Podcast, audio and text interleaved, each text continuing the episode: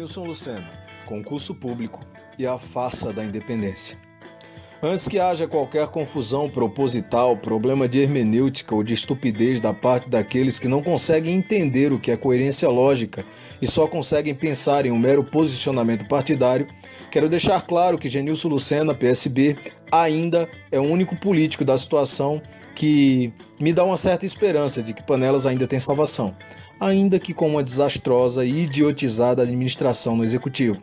Mas não posso deixar de questionar certas incongruências discursivas, fatos concretos e posicionamentos suspeitos.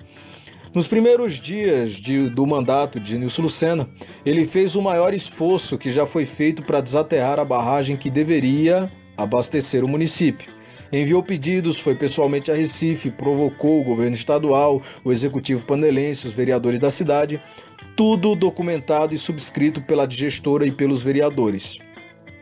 No vídeo que o próprio presidente gravou, ele agradece o esforço de todos, de Joelma e do ex-prefeito, e aí é aí que a coisa começa a ficar esquisita. Tudo estava certo e a obra começou a ser feita. Até aí todo mundo acompanhou, certo? Mas de repente, o ex-prefeito Sérgio Miranda, doravante chamado de O Coisa, por não saber qual cargo ele ocupa, né? O chamamos disso, foi para a rádio, com todos os vereadores, inclusive Genilson, para determinar que a obra fosse interrompida. De acordo com as palavras do próprio Coisa, não ia, abre aspas, deixar Joel manter as contas rejeitadas por aquele motivo. Fecha aspas. Disse que era irresponsável, levou o parecer jurídico, um ridículo parecer jurídico, para sustentar o insustentável e praticamente disse que era o único que sabia o que estava fazendo, como se fazia e como deveria ser feito. Foi o que podemos chamar de uma humilhação pública. E nem adianta dizer que não disse, porque gravamos tudo e já publicamos a entrevista na internet, no canal do Movimento Cultural Panelense. O fato é que a obra parou e a barragem não foi arrumada. Em uma terra democrática e com seres pensantes, as perguntas que surgiriam seriam: por que alguém que não foi eleito fala em nome dos que foram eleitos? Como alguém que tem maioria na Câmara e um documento assinado por unanimidade aprovando, com recursos próprios ou não, e tudo o que se podia argumentar, tem contas rejeitadas pela própria Câmara que fez o pedido?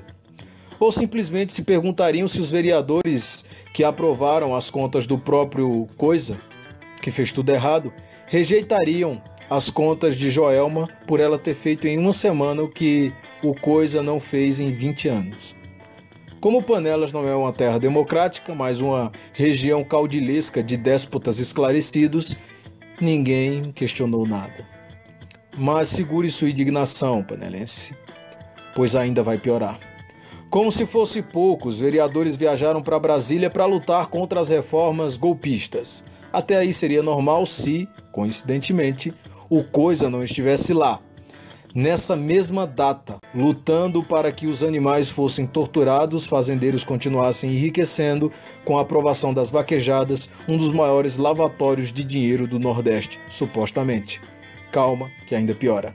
Depois de ter sido humilhado na rádio e em diversas outras situações que seriam complicadas para descrever aqui, por isso prometo um vídeo para essa semana ainda explicando.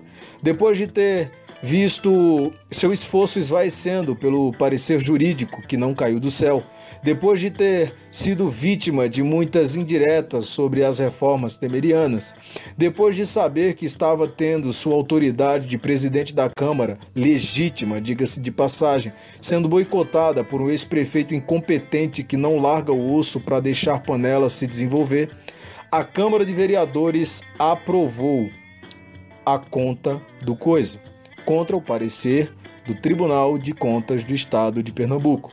O presidente não voltaria, isto é correto, mas poderia simplesmente articular uma rejeição óbvia, clara e legal, mas não o fez. Calma, ainda vai piorar mais. Genilson Lucena pediu, os documentos são públicos inclusive, para que fizessem um concurso público no município. A intenção dele, achei bacana, foi agilizar o que o Ministério Público já falou faz tempo, que as contratações seriam ilegais e que o concurso público deveria ser feito. Ótimo. Seria perfeito se o ex-prefeito não tivesse ido à rádio para, em vez de elogiar o vereador, zombar dele, ironizando-o com tom de ridicularização e dizendo que vai fazer concurso público, abre aspas, para parar de pagar multa, fecha aspas. Ou seja, desclassificando o trabalho de Genilson e de quem quer que tenha se esforçado para agilizar as coisas. Porque quando se diz que vai fazer para deixar de pagar multa, se deixa claro que o esforço do vereador foi em vão, já que se não houvesse a multa, ele não seria levado a sério. Vai piorar ainda mais, aguente firme. Eu estava trabalhando sossegadamente quando abri uma página da internet que apareceu subitamente na minha tela a foto de vários vereadores abraçados no Marco Zero do Recife com o Coisa. No meio e na ponta o presidente da Câmara. Ora, o que diabos eles estariam fazendo lá? Reunião? Se fosse reunião administrativa, digamos, por que o Coisa estaria presente se não tem nenhum cargo? Se não foi reunião, por que a prefeita estava com os vereadores lá? O que diabos é aquela mancha marrom embaixo da coxa de Zé Júlio? Brincadeiras à parte, há algo muito, muito, muito estranho em Panelas. Tudo parece, ainda que conscientemente eu queira crer que não, uma grande farsa para enganar os que não estão prestando a devida atenção. Tudo parece estar planejado para projetar uma imagem de pessoas irreais, administradores falsos e representantes dissimulados. Genilson até agora estava agradando bastante, mas a própria população começa a desconfiar de alguém que não reage aos ataques proferidos contra ele. Que ele seja bonzinho, eu não acredito. Me parece mais complacência silenciosa e nossa velha mania de errar por omissão. Espero estar errado. No mais, observem com cuidado os acontecimentos à sua volta, pois aquilo que é mal concluído ou incompleto pode até fazer rir o idiota, mas causará apenas asco ao exigente. Não se deixem enganar por falsetes sergianistas seja os que tenham saído do próprio ou de sua cria. A independência da Câmara pode ser uma grande farsa. Pierre Logan para o panelaspernambuco.com